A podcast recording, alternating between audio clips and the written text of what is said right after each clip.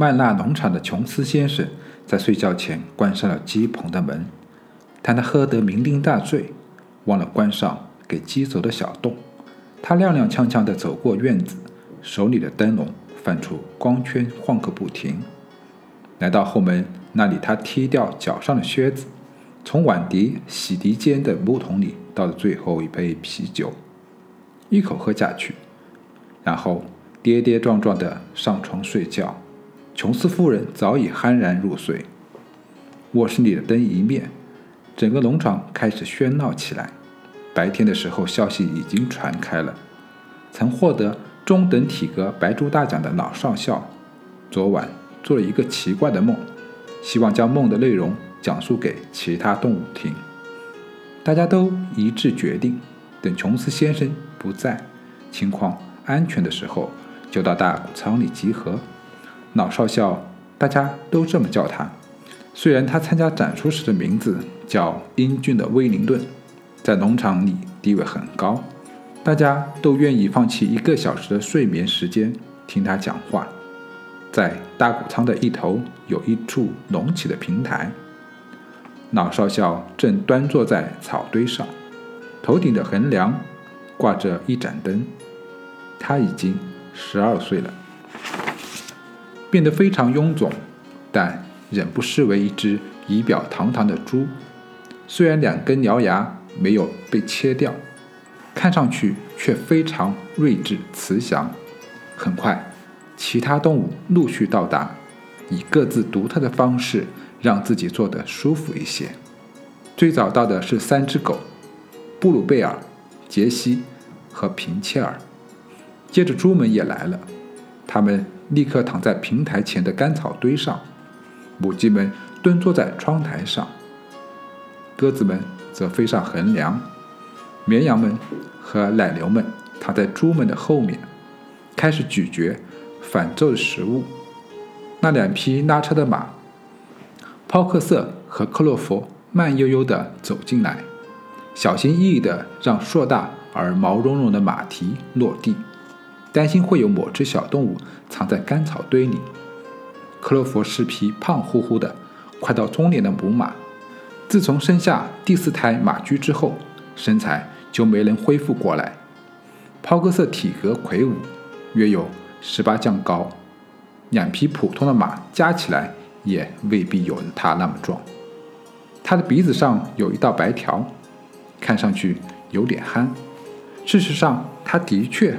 不怎么聪明，但大家都很尊敬他，因为他性格沉稳，干活时力大无穷。白山羊穆尼尔和女子本杰明跟在后面。本杰明是农场里年纪最大的动物，脾气也最糟糕。他很少说话，一开口总是愤世嫉俗的言论，例如他会说上帝给了他一根尾巴驱赶蚊蝇。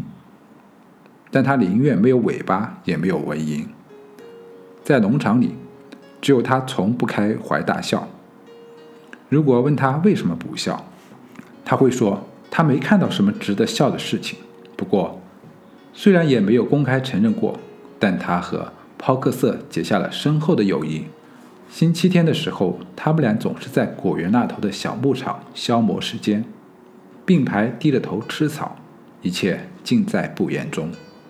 两匹马刚躺下来，一群没有了妈妈的小鸭子们就列队走进谷仓。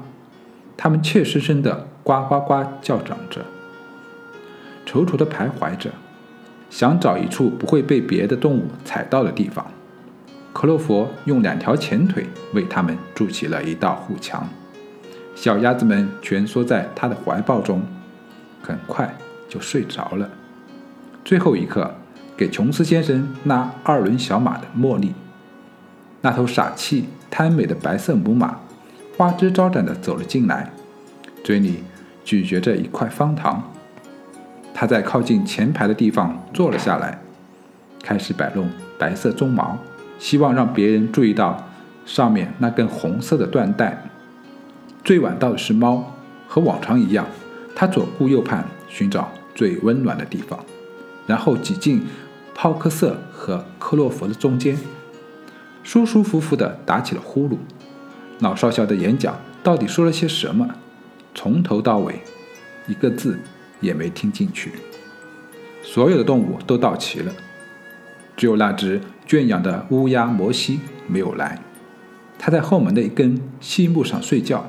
老少校看到大家都已经舒服的就坐，而且热切的期待着他的发言，便清了清喉咙，开始说道：“同志们。”你们已经听说了，昨晚我做了一个奇怪的梦，但待会儿我再讲述梦的内容。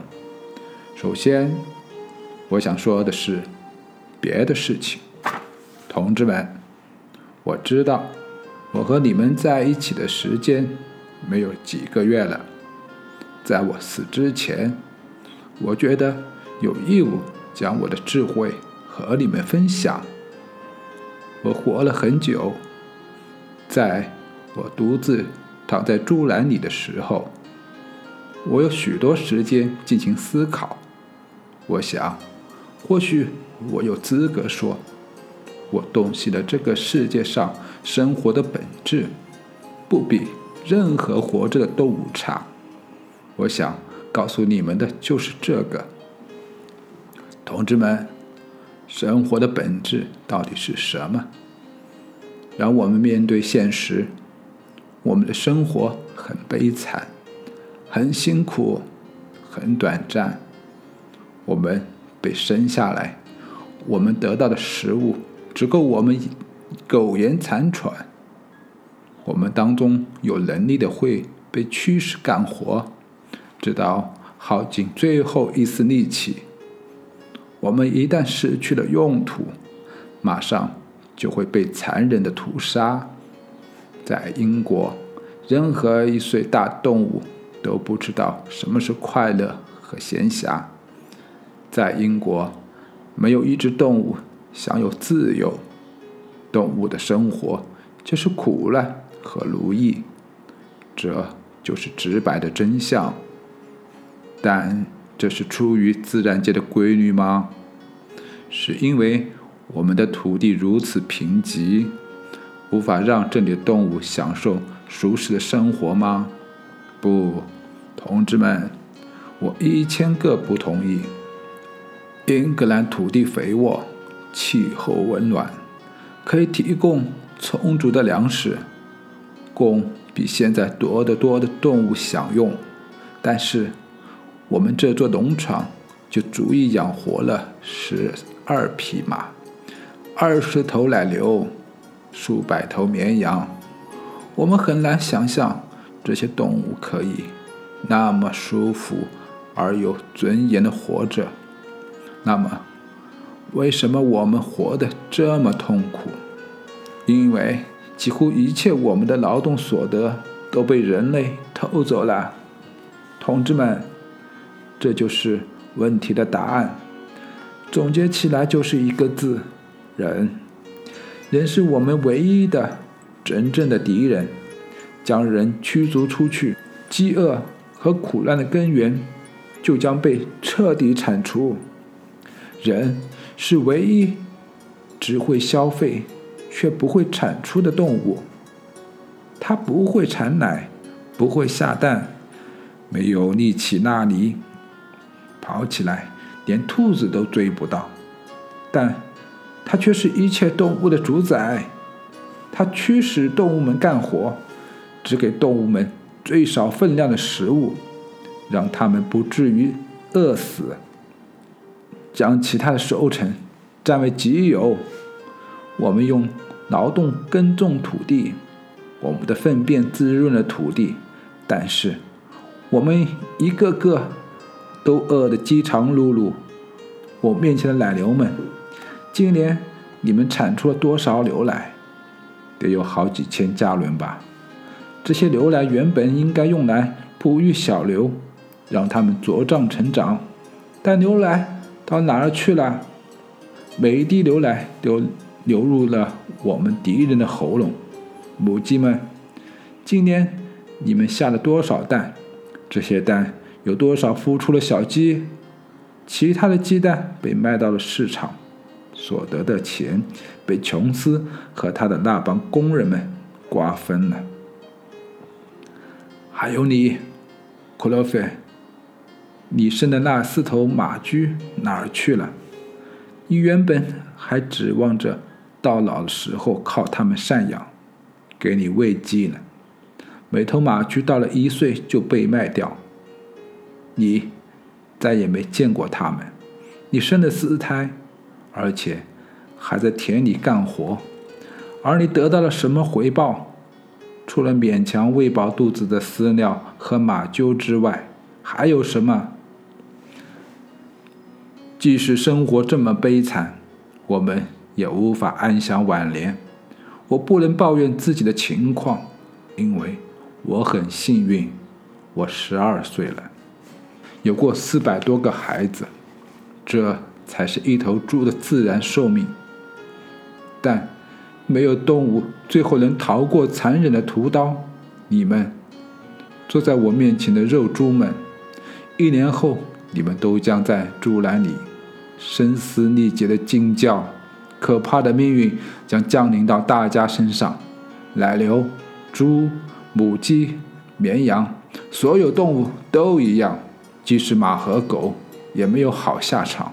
你，帕克斯，当你浑身的肌肉丧失力气的那一天，琼斯就会把你送到屠马场，他会砍断你的脖子，把你煮熟当猎狐犬饲料。至于你们这群狗，当你们年纪大了，牙齿掉光了。琼斯就会往你们的喉咙上绑一块砖头，拿到附近的池塘里活活淹死。同志们，难道这还不够明白吗？我们生命中所有的不幸都是拜人类的残暴统治所赐。只有消灭人类，我们劳动的所得才能归我们所有。我们几乎可以在一夜之间获得财富与自由。那么？我们必须怎么做？日夜努力，全身心努力，为推翻人类的统治而奋斗，同志们，这就是我要对你们说的话。起义，我不知道起义何时会到来，可能是一个星期，也可能是一百年，但我知道，就像。我看到脚下的干草一样千真万确，迟早正义将会到来。同志们，在你们所剩下的短暂日子里，睁大你们的眼睛吧。最重要的是，将我的话传给你们的下一代，让未来一代代动物坚持斗争，直到获得胜利。同志们，请记住。你们绝不能动摇决心，不能让任何思想将你们引向歧途。当有人告诉你们，人类和动物其实利益一致，一方的繁荣即是另一方的繁荣时，不要相信他们，这些都是谎言。人类只会为自己谋求利益，我们动物要团结一致，以坚定的同志的情谊进行斗争。所有的人类都是敌人，所有的动物都是同志。这时候传来一声尖叫，原来老少校在讲话时，四只大老鼠从洞穴里溜了出来，坐在地上倾听他的发言。突然被那几只狗看见了，要不是老鼠们跑得快，躲进洞穴里，命都可能没有了。老少校抬起蹄子，示意安静。同志们，他说道：“有点我们必须弄清楚，那些野生动物，比方说老鼠和兔子，他们是我们的朋友还是敌人？我们将投票决定。我提议大会表决这个问题：老鼠是同志吗？”投票很快结束，绝大多数的动物同意老鼠是同志。只有四票反对，分别是那三只狗和那只猫。后来发现猫两边都投了票。老少校继续说道：“我没有别的要说了。我要再次重申，一定要牢牢记住，你们要痛恨人类和他们的一切行为。任何两条腿走路的都是敌人，任何四条腿走路的或长翅膀的都是朋友。记住，在与人类的斗争中，我们绝不能变得和他们一样。即使你们战胜了人类，也不能沾上他们的恶习。任何动物都不得住在房子里，或睡在床上，或穿上衣服，或喝酒抽烟，或接触金钱，或从事贸易。人类的所有行为都是邪恶的。最重要的是，任何动物都不得对自己的同类施暴，无论强壮或软弱，聪明或愚笨。我们都是兄弟姐妹，任何动物都不得杀害其他动物，所有的动物都是平等的。现在，同志们，我将告诉你们昨晚我所做的梦。我不知道该怎么形容。我梦到了人类消失后世界的情形。这个梦唤醒了我原本早已忘记的事情。许多年前，那时我还是一只小猪。我的母亲和其他母猪经常唱一首古老的歌谣，但他们只会旋律和头三个单词。从小我就会哼唱这首歌谣，但一早就已经忘记了。但是昨晚这首歌谣又在梦里浮现。而且，连歌词也记得了。我确信，就是很久之前动物们所唱的歌词。这首歌已经失传了好几代，同志们，现在我将为你们唱这首歌。我老了，声音沙哑了，但等你们学会了，就可以自己唱得更好听。这首歌名叫。英格兰兽，老少校清了清喉咙，开始歌唱。正如他所说的，他的声音很沙哑，但唱的还蛮好听的。歌曲的旋律很振奋激昂，有点像儿歌《克莱门丁》和墨西哥民歌《蟑螂》。歌词如下：英格兰的鸟兽们，爱尔兰的鸟兽们。来自四方各地的鸟兽们，请倾听我快乐的歌唱，赞颂那美好的未来。那一天迟早会实现，暴虐的人类将被推翻，英国肥沃的土地将只有我们鸟兽生长，我们的鼻子不再穿着兽环。背上不再会有马鞍，橛子和马刺不复存在，残酷的鞭子永不噼啪作响。我们的财富将超越想象，小麦和大麦，燕麦和甘草，丁香和豆子，还有那甜菜，到那天将是我们的美餐。光明照耀着英国，泉水将更加清冽，清风将更加舒适。我们获得了解放，为了这一天，我们将不懈努力，付出生命也在所不惜。奶牛和马匹们，鹅和火鸡们，让我们为了自由而奋斗。英格兰鸟兽们，爱尔兰的鸟兽们。来自四方各地的鸟兽们，请倾听、传播我的歌唱，赞颂那美好的未来。听着，听着这首歌，动物们激动万分。还没等老麦哲唱完，他们已经自己开始吟唱。即使是最愚笨的动物，也已经学会了旋律和几句歌词。至于那些聪明的动物，比方说猪。和狗，几分钟内，他们就学会了整首歌。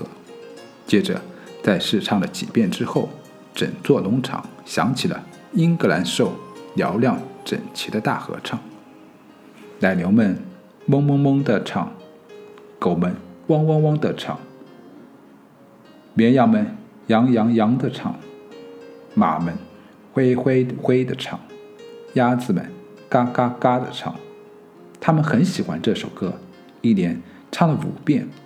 如果不是被打断的话，可能整晚都会唱下去。不幸的是，喧闹声吵醒了琼斯先生，他跳下床。认定院子里来了一只狐狸，他拿起总是摆在卧室墙角边的枪，朝夜色中连开了六枪，子弹射中了谷仓的墙壁，动物们的聚会只得匆匆解散，大家逃回各自睡觉的地方，家禽们飞上窝里，牲畜们躺在干草堆上，不一会儿，整座农场陷入了沉睡。